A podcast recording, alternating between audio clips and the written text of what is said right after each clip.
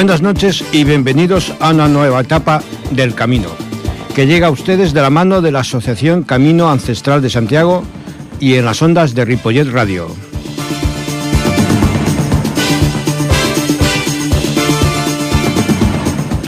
Esperamos que el contenido que hemos preparado para hoy sea de vuestro interés y aumente el deseo de conocer más cosas, más singularidades del Camino de Santiago. Soy Santiago Guerrero y comenzamos.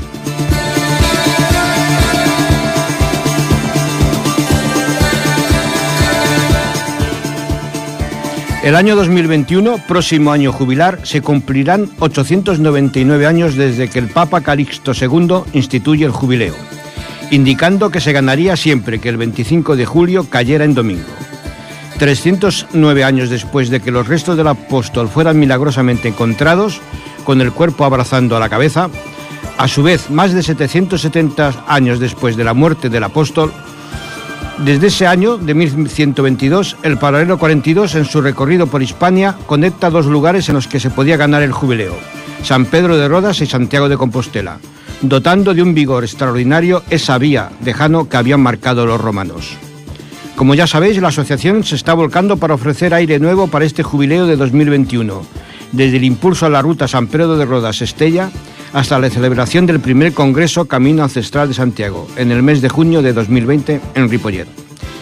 Todos aquellos que quieran unirse a la asociación y participar de este proyecto pueden enviar su email a acasbarcelona.gmail.com. Repito, acasbarcelona.gmail.com.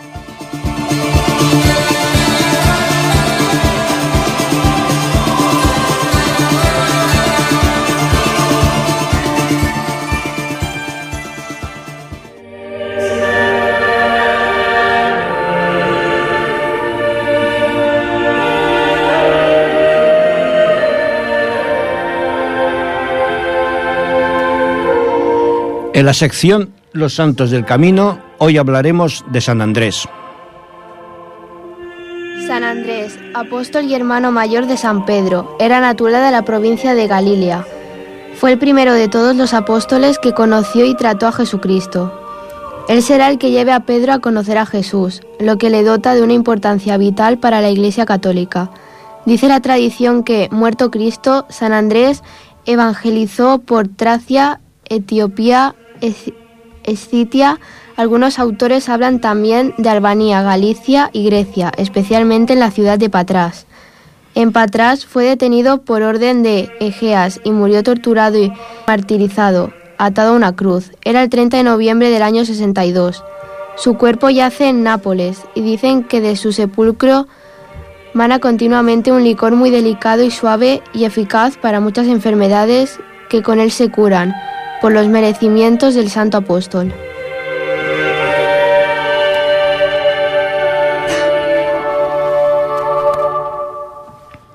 Vamos a añadir algo más sobre San Andrés. Hemos de señalar que San Andrés es el patrón de Estella, punto central y crucial del Camino de Santiago. La historia de su patronazgo es digna de ser mencionada. Dice la tradición que en el siglo XIII llega un peregrino a Estella, camino de Santiago. Cae enfermo y muere en el hospital de San Nicolás, hoy ya desaparecido. Este peregrino es enterrado en San Pedro de la Rúa, en su claustro, pues por entonces era cementerio de peregrinos. Aparecerán señales luminosas sobre la tumba, y al abrirla descubrirán que el peregrino era obispo de Patrás y viajaba con una reliquia de San Andrés. Entre los ropajes del peregrino, además de la reliquia del santo, se encontrarán las credenciales que permiten descubrir la identidad del personaje. La historia, la leyenda, es hermosa, pero no se sostiene. Podemos creer que efectivamente el obispo viajaba de incógnito a Compostela, pero estaba señalado que las pertenencias de los peregrinos que morían en el camino eran repartidas entre los que regentaban el lugar en el que hubiera estado recluido, en este caso San Nicolás, y el lugar donde eran enterrados, San Pedro de la Rúa. Es decir, no se sostiene que el peregrino fuera enterrado sin que comprobaran lo que llevaba entre sus ropajes, sin pasar por alto que es difícil pensar que en el hospital, al atenderlo, no hubieran visto nada. Por la misma época aparecen reliquias de San Andrés en Marsella, que habían sido robadas de Patrás. Respetando como respeto tradiciones y leyendas, nos es lícito pensar que quizás el obispo de Patrás no era tal obispo. Quizás era un cruzado hastiado en su regreso a Occidente. El 2 de agosto de 1626 cuentan que, sobre San Pedro de la Rúa, de forma milagrosa, apareció dibujada en el cielo la cruz de San Andrés. ¿Aquella cruz que se dibujó en el cielo estellés nos estaba llamando la atención sobre algo? Ese milagro consiguió que San Andrés fuese designado patrón de Estella en ese mismo año de 1626. Un San Andrés cuya festividad, el 30 de noviembre, para bastantes pueblos de la Europa del Este era una de las noches más importantes del año, pues creían que San Andrés era protector contra los espíritus malignos. Tengamos en cuenta que si el hermano de San Andrés, San Pedro, es cabeza de la Iglesia de Roma, San Andrés lo es de la Iglesia Oriental.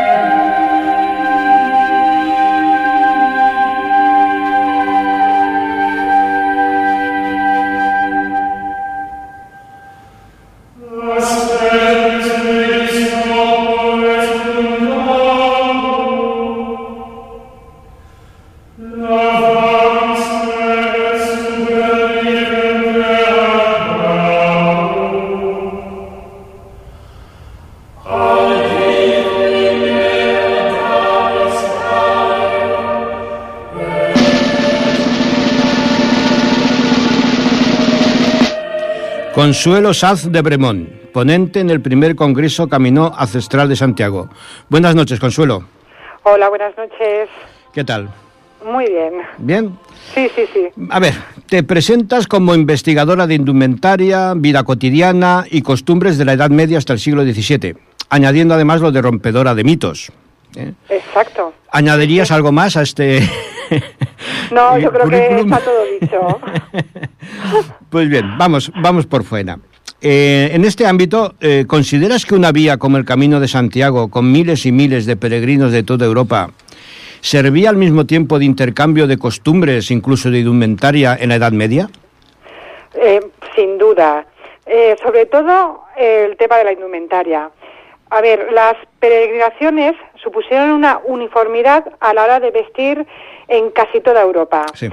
Aunque en España, eh, gracias sobre todo a la influencia musulmana, eh, sobre todo durante la época mozárabe, vamos a lucir vestidos y complementos muy originales.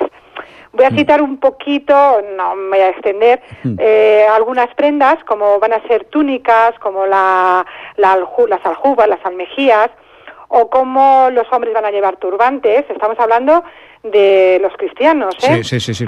Em, como también van a llevar tiras en los bordes de estas túnicas o las mangas muy anchas, o en el caso incluso de las mujeres van a llevar unas túnicas que eran de origen árabe. Sí. Y bueno, podría estar hablando eh, con el tema de la indumentaria durante horas, ¿eh? porque ya sabes que, esto para mí es una pasión. Estás, estás enamorada del tema. Sí, sí, una cosa, al hilo de lo que comentas, eh, dices que eh, había cristianos que llevaban turbantes, cristianas que llevaban ropa, digamos, árabes. Sí, sí, sí. ¿Se daba el caso a la inversa?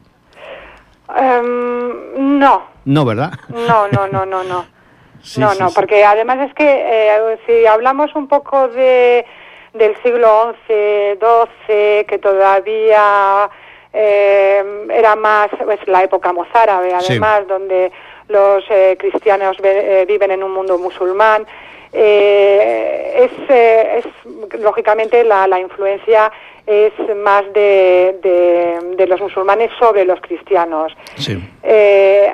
A la inversa se va a dar, pero más tarde, ya a partir del siglo XV y XVI. ¿eh? Sí, sí, sí. sí. es, curioso, ¿no? Ese, sí, sí, sí, sí. Que parece que solo sea un lado, ¿no? El que quiere participar de la... De la no sé, de, las costumbres, lógicamente también era el lujo. Sí, no, claro, claro. Estamos en una en una época donde en el mundo musulmán eh, se utilizaba mucho las sedas, las sedas muy ricas, eh, todo lo que viene del mundo bizantino, mm. eh, con lo cual, pues, son los que van a imponer un poco la moda en la península. sí. Mm. otro tema de los que te apasiona es la higiene en la Edad Media. Un tema además muy controvertido. Mucho, mucho. Sobre todo, ya, bueno, hago aquí un poco de publicidad, ¿no? Nosotros que somos tuiteros, lo sabes, es una guerra que casi yo creo que tenemos perdida, pero bueno, ¿no? Sí, eh, Entonces, eh, ciñéndonos un poco a, lo que es el camino, eh, ¿los albergues de peregrinos en, la Edad Media permitían el aseo de aquellos que, que acogían? Por supuesto. A ver, en, en cada albergue, en hospitales, en santuarios, tenían la obligación de practicar la llamada hospitalidad monástica. Sí. a, cada peregrino se le debía ofrecer habitaciones limpias sí. y la posibilidad de bañarse. Sí. Además, para entrar en los eh, santuarios se debía de purificar el cuerpo. En el caso concreto de, de Santiago de Compostela estaba la Fuente del Paraíso, donde, mm, según las crónicas, podían entrar hasta 15 personas y ahí se aseaban antes de entrar en el templo. Es decir, había que hacer un, baño de purificación.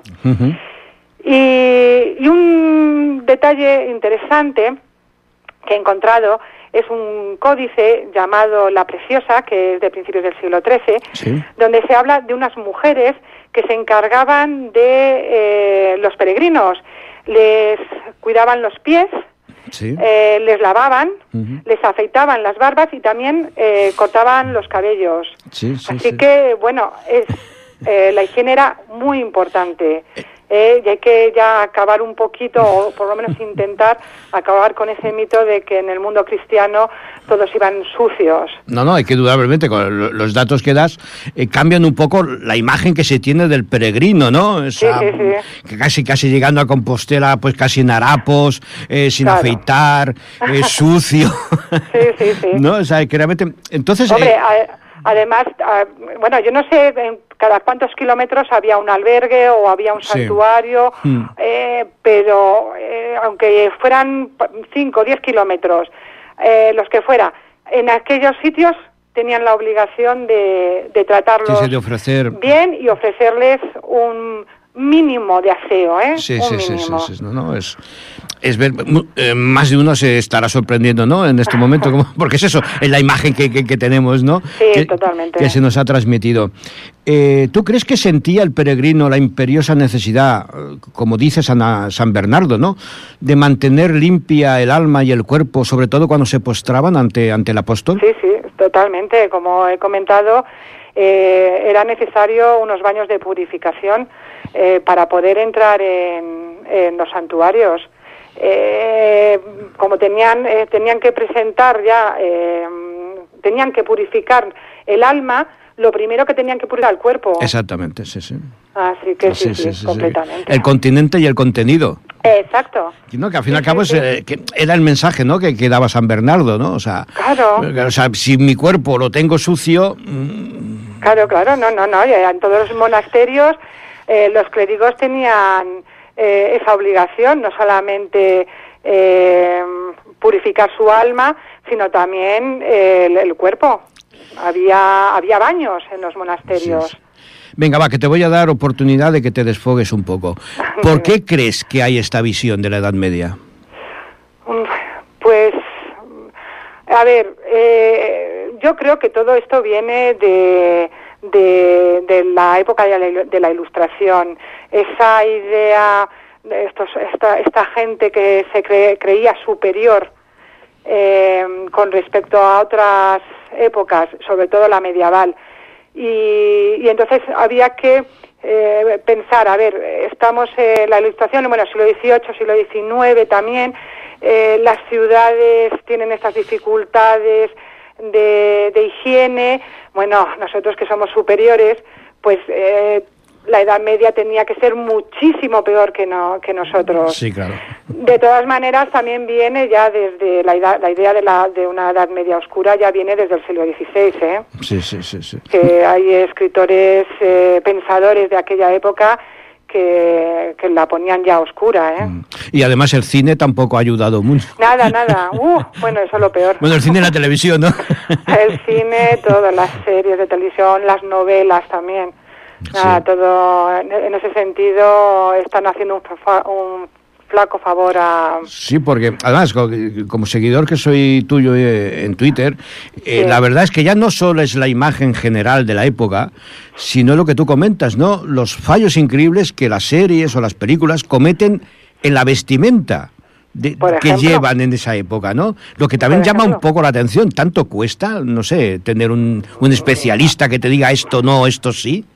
A ver, hay asesores buenísimos. Yo conozco algunos personalmente. Sí. Y, de verdad que, que, saben un montón y que dicen cómo tiene que ser la indumentaria de esa época. Pero visto lo visto, no les hacen ni caso. ah, vale. no, no, sí, sí, no les hacen ni caso. ¿eh? Siempre ponen excusas de si el el, eh, ¿cómo se dice esto? Ay, se me ha ido de la cabeza. La actriz o el actor no le sienta bien, ¿no? con esa ropa, que si em, la gente no lo va a entender. Sobre todo echan la culpa al espectador. Ah, vale, ¿sabes? la culpa es nuestra. Sí, sí, sí. sí, sí, No, porque es eso, ¿no? Eh, llamar la atención. Ya puestos a hacer un, vestuario, pues lógicamente ciñete, ¿no? A lo que marca, A lo que marcaba ya época. Bueno, bueno, bueno. En fin, son cosas. Eh, como rompedora de mitos, que eres, si tuvieras que destacar dos que te causan especial interés o especial irritación, eh, ¿cuáles serían?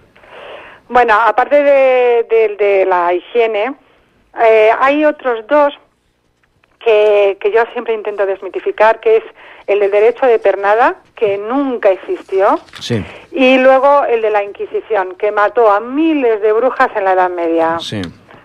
Esos son los que más intento eh, combatir. Pues venga, desmitifica, desmitifica. Ay,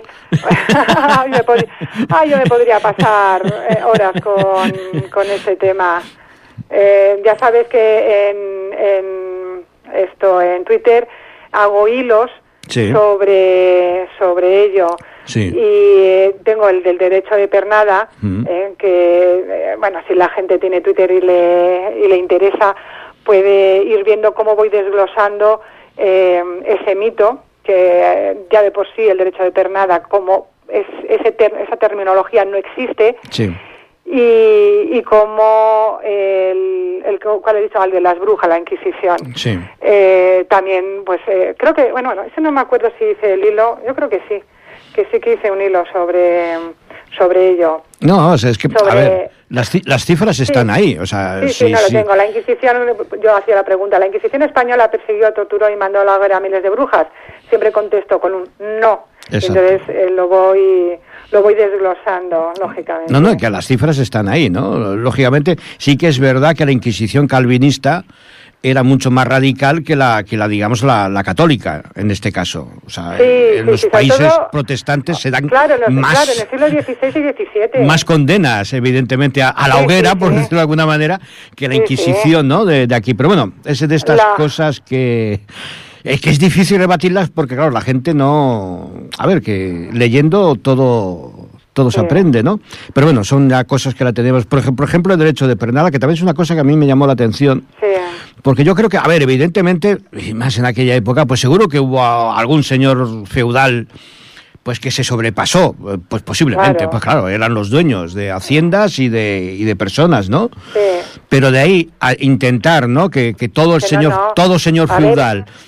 No sé, no sé, pues no, hay una diferencia. a eso simplemente se la llamaba violación. No había más. Sí, exactamente. Era una violación. Pero no había tal derecho. Es decir, no iba el señor y decía, yo voy a hacer esto porque... Sí, sí, sí. Eh, sí, porque me lo permite... Una ley que me lo permite. Sí, exactamente, exactamente. Eh, sería pues el, abuso por el abuso, simplemente, o sea, eh, nada más. Sí, sí. Eh, retomando un poco el camino, cuentan que Santa Bona, italiana, que vivió entre los años 1156 y 1207, peregrinó nada menos que nueve veces a Compostela. Ya es mérito en aquella época, además, ¿eh? ya es mérito. Eh, ¿Era habitual ver a una mujer peregrinando por esos caminos de Dios? Absolutamente. Mira, otro de los mitos que también trato de combatir es el de que la mujer medieval eh, estaba en casa y con la pata quebrada. o que la trataban igual que al ganado. Sí. Tristemente hay gente que, que piensa, piensa eso. Sí. Bueno, pues las mujeres también peregrinaban. Sí. Y bueno, eh, no hay muchos trabajos sobre este tema y lo que he podido encontrar eh, comentan que en general las mujeres eh, pues iban a caballo o en carretas, Sí. por supuesto también podían ir a, eh, a Andando. pie, Sí, sí. Sí, que también eh, iban, eh, peregrinaban, vamos, eh, las eh, mujeres de la nobleza o las mujeres humildes. Sí. Y en el caso de las mujeres de la nobleza solían ir acompañadas o bien del marido o bien eh, con caballeros, clérigos o servidores. Sí, sí. De todas maneras también había mujeres que viajaban solas. Y, y la mayoría, esto sí que es verdad, eran viudas. Sí. ¿eh? Vaya, hombre. Eh, sí, sí, sí, sí. Hombre, eran, tenían más libertad. Hay que, hay que entender Sí, hombre, que- claro, sí, claro, si ya no estaba el marido, sí, Eh, lógico. Sí, sí, sí. Y entonces tenían más libertad, además supongo que serían viudas, que ya sus hijos son mayores, y entonces tienen esa libertad para poder eh, moverse de un lado a otro. A- algún mal pensado pens- estará pensando ahora que iban a dar gracias al apóstol por haberse quedado viudas. también, sí, sí, sí. No, no, no, no me extrañaría nada. no, también sí. Sí. Hombre, dicen, según he leído, parece ser que era eh, peregrinaban para pedir el eterno descanso del marido. ¿Ves, ves, ves? Claro. Ay, ay. Exactamente, que somos Y- mal pensados. Ay, ay. Y luego, bueno, también para cumplir eh, alguna Sí, promesa. la promesa, así de los hijos Eso o de es. estas cosas. Sí, sí, Sí, sí. sí, sí.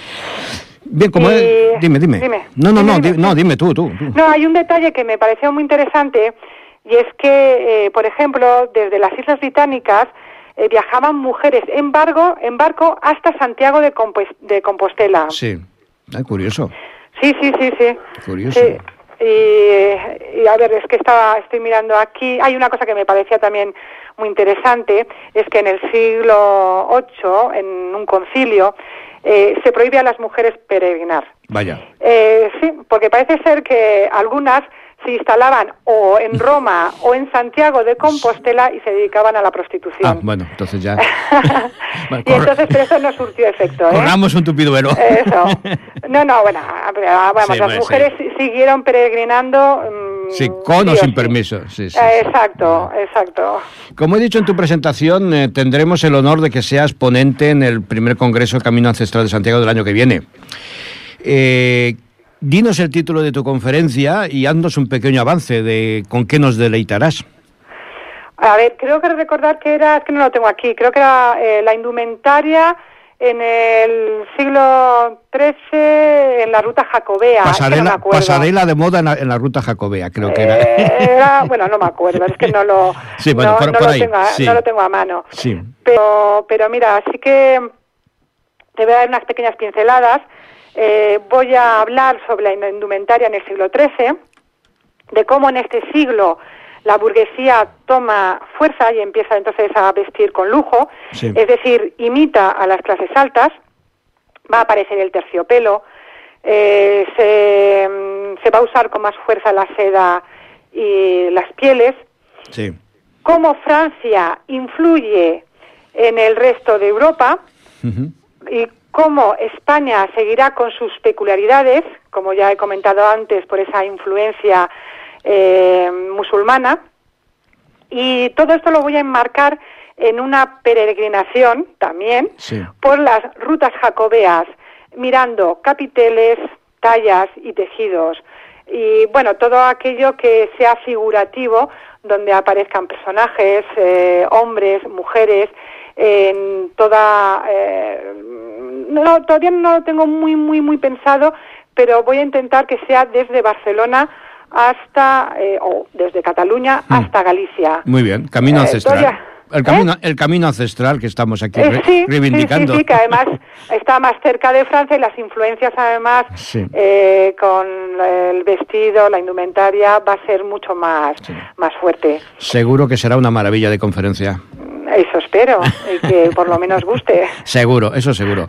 Pues bueno, Consuelo, eh, si quieres añadir algo más, tienes los micrófonos Pues, a tu no, disposición. nada más, nada más. Eh, que yo espero que estas, estos mitos eh, vayan desapareciendo y que sobre todo animar a la gente a, estudiarlo, a buscar información y que no se quede con la, lo, primero que le digan. Incluso yo, cuando comento algo, siempre digo, pero luego em, investiga por tu cuenta. no te quedes con lo que yo diga. No, exactamente, investigar, contrastar y, exactamente. esa es la clave. Pues muy bien, Consuelo, ha sido un enorme placer tenerte en el programa. Igualmente. ¿Eh? Espero poder, poder repetir en otra ocasión. Fenomenal. Pues nada, buenas noches, Consuelo. Venga, buenas noches. Y hasta Twitter. Muchas gracias. Nos hablamos. Exacto, venga, un abrazo. Un abrazo.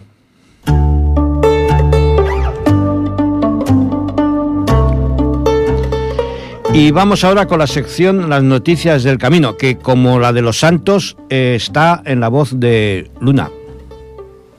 La Junta de Galicia señalizó el pasado día 5 el Camino de Santiago en Polonia con la instalación de un mojón a 4.184 kilómetros de Santiago de Compostela frente a la llamada Ventana del Papa Juan Pablo II en el Pazo Obispal de Cracovia. El titular de Cultura y Turismo, don Román Rodríguez, que estuvo acompañado de la comisaria del Jacobeo 21, Cecilia Pareira, destacó el apoyo del pontífice polaco al hecho jacobeo y recordó que visitó Santiago de Compostela en dos ocasiones, la primera en 1982, cuando realizó el camino, y la segunda en 1989 durante la Jornada Mundial de la Juventud, de la que se cumplen 30 años. En su intervención, Román Rodríguez subrayó la importancia de los valores del camino como sustrato de la identidad europea y puso en valor el creciente interés que suscita en este país, al aportar más de 20.000 peregrinos en el último lustro y cerca de 5.000 en lo que va de año. Añadió que se trata de uno de los 15 países que aporta un mayor número de peregrinos, un dato especialmente relevante, puntualizó, toda vez que en lo que va desde este 2019 llegaron personas de más de 180 nacionalidades distintas.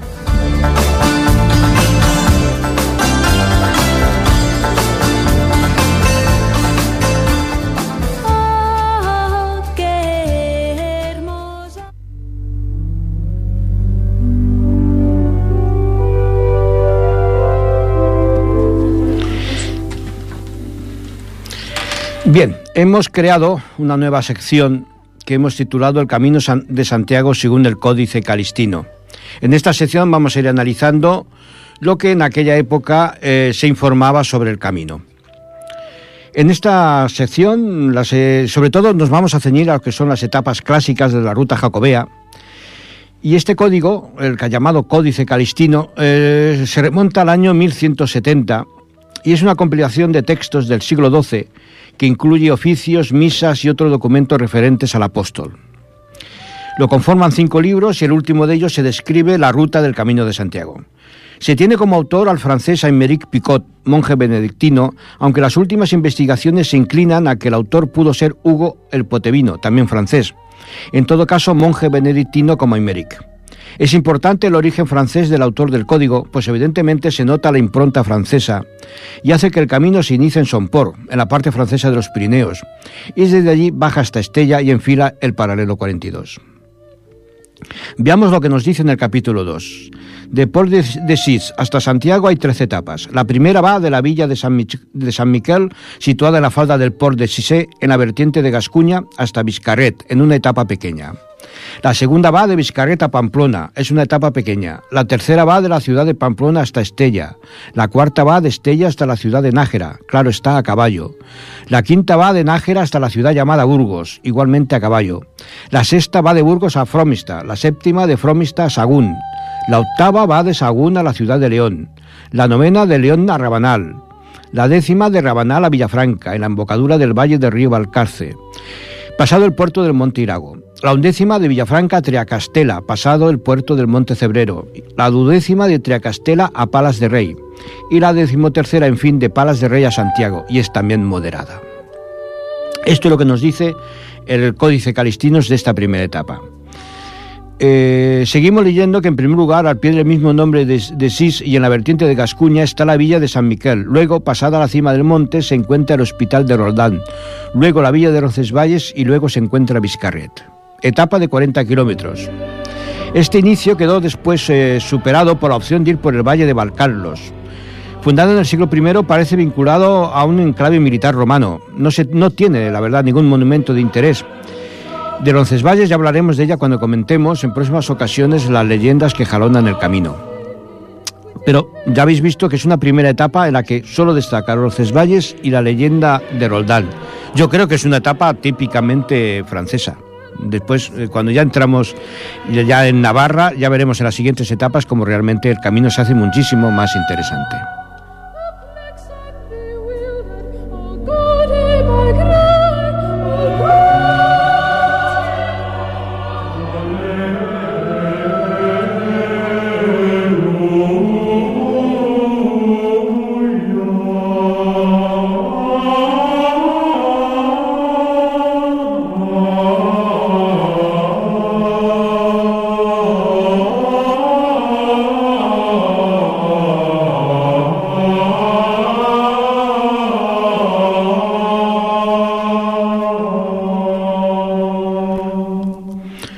Estamos escuchando al grupo de música Alfonso X el Sabio en eh, su Aleluya Sanctissime Apóstol, precisamente eh, basado en el Codex eh, Calistinus.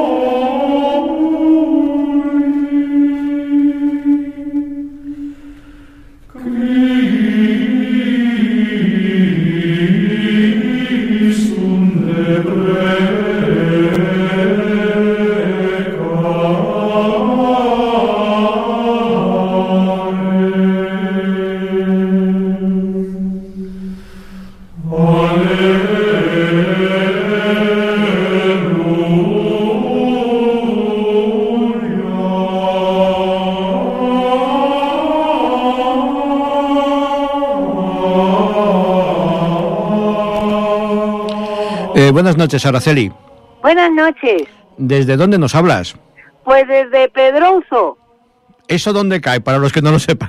Pues a ver, mm, la, anterior etapa era Arzúa, estoy en el camino francés. Bueno, yo Mm. vengo desde el norte, desde Sí. el camino del norte. Sí. Y es la etapa anterior a llegar a Santiago. Así que Mm. mañana llegaremos a Santiago. ¿Cuántos días eh, llevas caminando? Bueno, tú y tu marido, ¿no? Porque lo, hace- lo Sí, estás haciendo con tu marido. ¿Cuánto tiempo Sí, lleváis? Pues mira, empezamos el lunes pasado en Ribadeo. Sí. Empezamos el lunes de la semana anterior, así que llevamos dos semanas. Dos semanas, no está nada mal. Ujú. Eh, ¿Qué tiempo os hace por ahí? Uy, mucha lluvia. Sí, está mucha lloviendo. lluvia. Bueno, eh, Sí, Galicia. Mucho, mucho. Lo- que llueva en Galicia es lo más Sí, bueno, normal del mundo, pero Últimamente no le hará tanto, ¿no? Pero bueno, sí, sí. forma parte del camino. Eso Eh, es. ¿cuántas Sí, los que, los que vienen del camino francés no pudieron subir el Cebreiro por la nevada Vaya, que hubo. o sea que ya nevada, madre mía. Sí, ahí ha nevado. En el camino del norte todo lluvia, lluvia, lluvia, lluvia. Ribadeo, eh, Sobrado de los montes, de los monjes, todo, todo, todo lluvia. ¿Cuántas, Sí. ¿Cuántas veces has recorrido el camino? Bueno, pues nosotros es que todos los años intentamos hacer no caminos largos, pero Sí. sí, que hacemos caminos un poco más cortos. El primero fue hace cinco, vinimos desde León, Sí, luego hicimos el inglés sí. desde el Ferrol. Mm, El año pasado, bueno, desde Ferrol hicimos a Finisterre, porque se nos quedaba un poco corto. Sí. El año pasado hicimos el portugués desde Oporto y este año el del norte desde Ribadeo. No, aún nos queda, ¿eh? Sí, a- hay que ir buscando más caminos, sí, todo Los eso... hay, los hay. Eh, eso es un enganche, acabas uno aunque estés muerto ya y digas, ya no voy a hacerlo más. Mm. Sí. Y buscas otro para hacerlo el año siguiente. De lo que conoces, ¿qué cinco lugares del camino destacarías? Pues... Solo cinco, ver, ¿eh? Solo cinco. Solo cinco. Pues, como, pues te elijo un- uno de cada sitio, Sí, de cada camino. Mira, de, del, de- del francés, como nosotros lo hicimos desde León, eh, me quedo con Astorga, Sí. ¿vale? Del, del inglés, como lo hicimos desde el Ferrol, pues eh, mm, Betanzos, Mm. Que es un sitio súper bonito. Sí. Aparte de eh, gastronómicamente, también hay que disfrutar el camino. Ah, o sea que también, ¿no? Vaya, Hombre, vaya. claro, porque en Betanzos es muy famosa la tortilla de Betanzos. Ah, ¿eh? y, ese, Entonces y- ahí... y ese marisco también algo caerá, ¿no? También, también. Y Ribeiro. luego, sí, Finisterre es muy bonito, Sí. ¿vale? Eh, la parte del camino portugués, pues Tui, que es eh, cuando entras desde Portugal a España, Tui es el enlace y es uno de los sitios que más te llama la atención, ¿no? El, el volver a, a la tierra española, ¿no? Sí.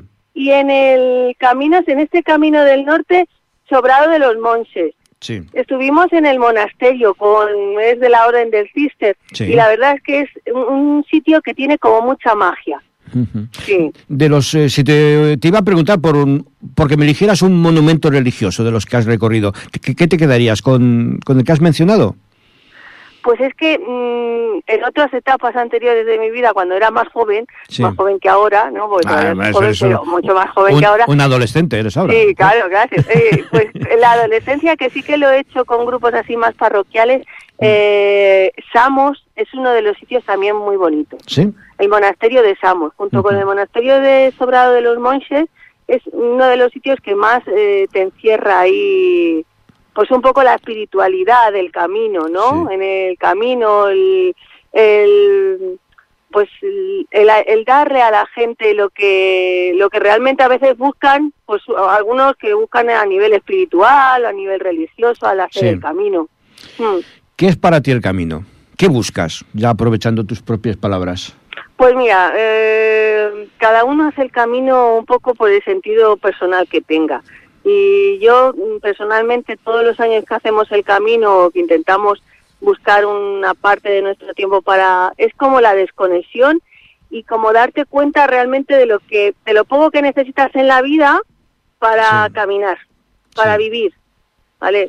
Porque a veces eh, en la vorágine nosotros somos madrileños Sí. y en la vorágine de Madrid, del trabajo, de la vida, de las familias, te das cuenta que, que mm, buscan más cosas innecesarias de las que son necesarias. Sí que es Y verdad. el sí. camino te enseña a que simplemente una sonrisa, eh, el agradecimiento, un lugar donde puedas descansar, que puedas secar tu ropa, que puedas comer, es lo más básico y lo más lo imprescindible. Eso es lo que busca. Es, es como un el tiempo que caminas, que son etapas largas, hay Sí, gente claro. que hace las etapas más cortas, más largas, ¿no? Pero Sí. el tiempo que caminas es como un tiempo de, eh, de mirar hacia adentro, de escucharte.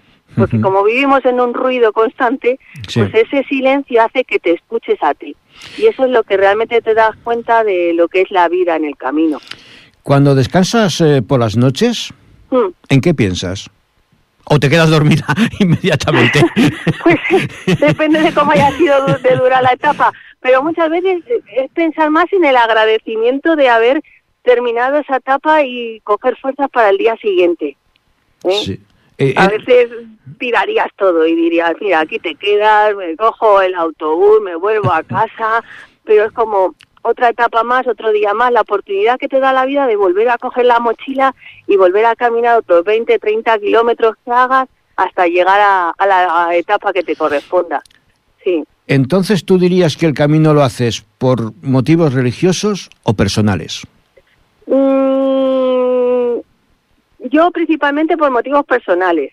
Es como el, el ruido que se quita de, Sí. de mi día de mi día a día. Pero sí que es verdad que tiene ese tinte, eh, ese pozo religioso, Sí, ¿no? sí, sí, que claro. tampoco lo puedes perder. No, claro, no, se- no se, no se puede obviar, eso está Eh, claro. Sí, eso. sí. Sí, sí. Eh, Esa parte, porque luego también hay momentos muy, pues muy llamativos o muy, pues por ejemplo, nosotros ayer estábamos en Arzúa y fuimos a la misa del peregrino, ¿no? Sí.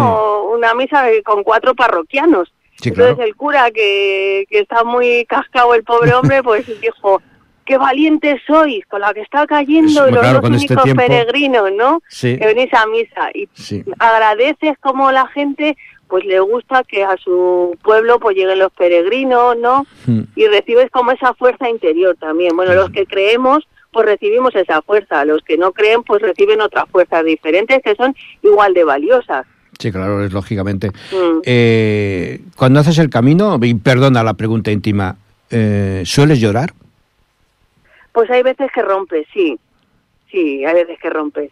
Yo creo que todos que llegamos a la Plaza del Obradoiro... Allí lloras, ¿no? Bueno, allí es que allí es que te rompes porque o abrazas al santo, que al final se puede convertir como en una especie de tótem, una cosa sí, sí. simbólica, No, es ¿no? que lo es también, Pero sí, sí, también lo es. es- es- Vaya, hemos perdido la llamada, vamos a ver si la recuperamos en un momento. Quizás la lluvia.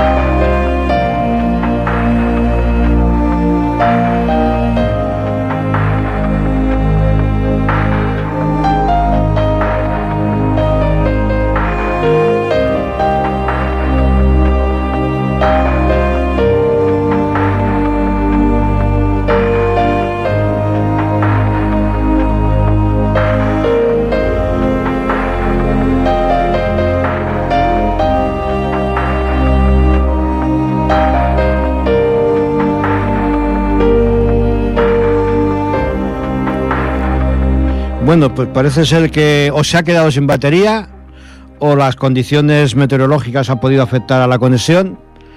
No obstante, seguimos intentando, más que nada porque me sabe mal, no, total, era ya un par de preguntas la que, la que nos quedaba, no, no haber podido despedirla como se merecía, Araceli, la amiga Araceli. Estamos intentando a ver si eh, podemos hacernos con el teléfono de, con el número de teléfono de su marido. Vamos a ver si lo conseguimos.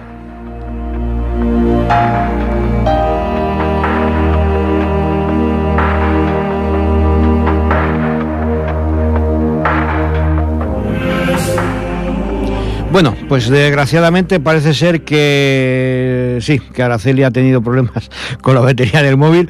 Eh, claro, no, no es fácil haciendo tantos kilómetros por, por, esos caminos de Dios poder cargar el móvil, ¿no? La, la verdad que ha sido una lástima, ¿no? Porque me hubiera gustado despedirme de ella, pero bueno, creo que más que nada ha quedado bien patente el espíritu que puede animar a una persona a peregrinar, ¿no? A someterse pues esto, ¿no? A- sobre todo en esta época del año, a estas temperaturas, a estas lluvias, a este clima, ¿no? Es realmente, de cierta manera, sobrecogedor, ¿no? Encontrar ese ánimo y esa, y esa disposición. En fin, esperamos que en un próximo progra- programa, pues, eh, establecer contacto con ella ya más tranquila desde su domicilio y, bueno, podamos acabar la conversación.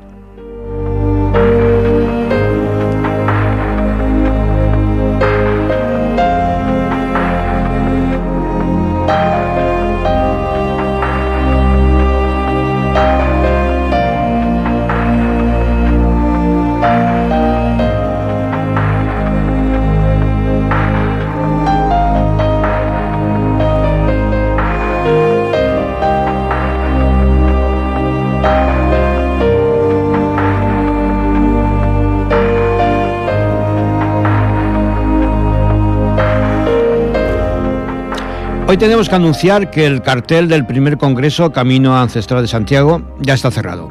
11 conferencias, 11 conferenciantes que enriquecen este Congreso que celebraremos en Ripollet los próximos 6 y 7 de junio de 2020. Estos 11 conferenciantes eh, son Amadeo Herreras Bellet, eh, quien ha confirmado su conferencia bajo el título El simbolismo en el camino jacobeo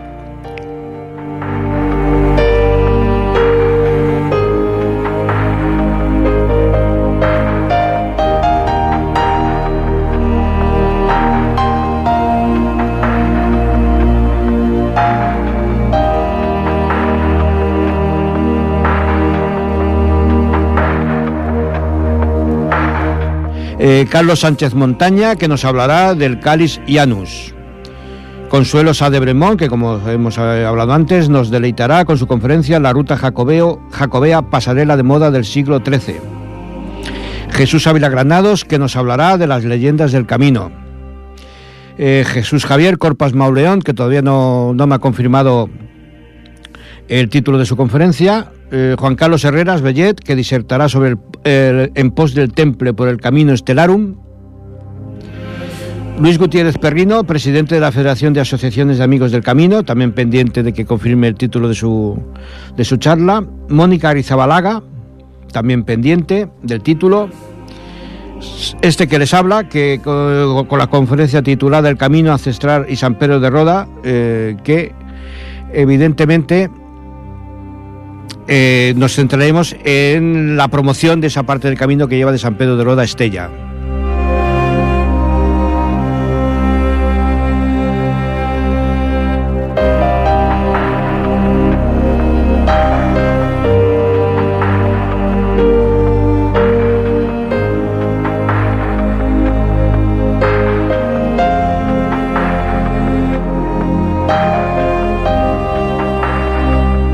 Y queda pendiente que el Grupo Español de Conservación nos indique el nombre del ponente y, lógicamente, el título de su conferencia. Y el Grupo de Estudios de Ripollet, que también está pendiente de la persona que, se que se dirigirá a nosotros en este primer congreso.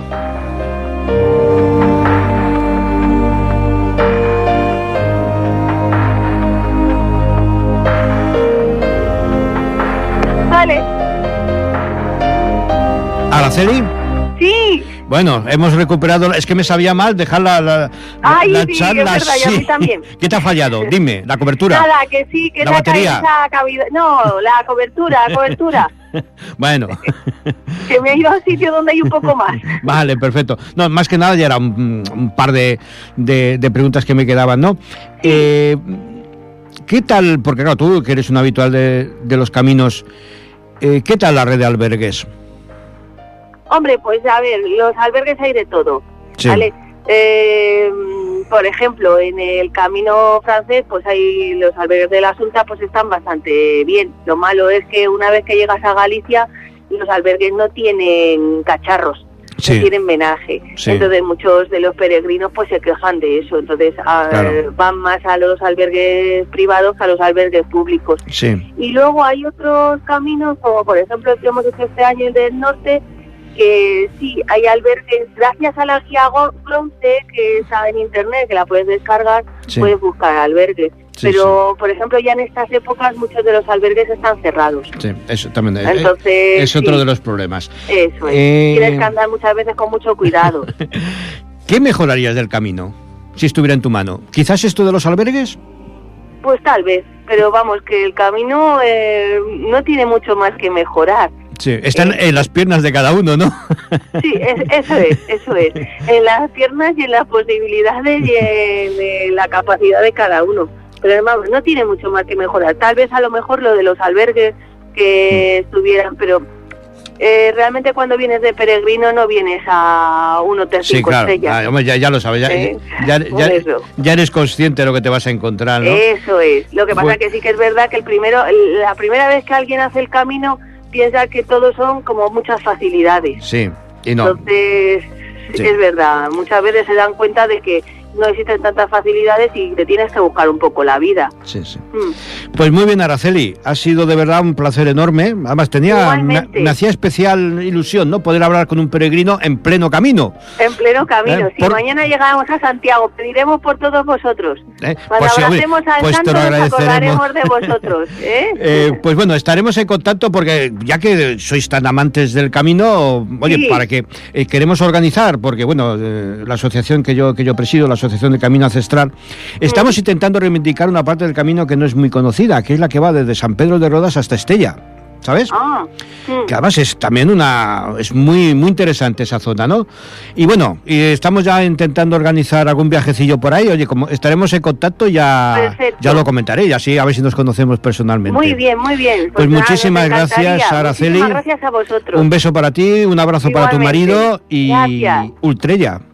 Eso, Ultrella ella, ¿eh? Gracias. buen camino también vosotros en la vida. Buen camino, gracias, gracias, gracias. Un beso, hasta luego. Hasta luego.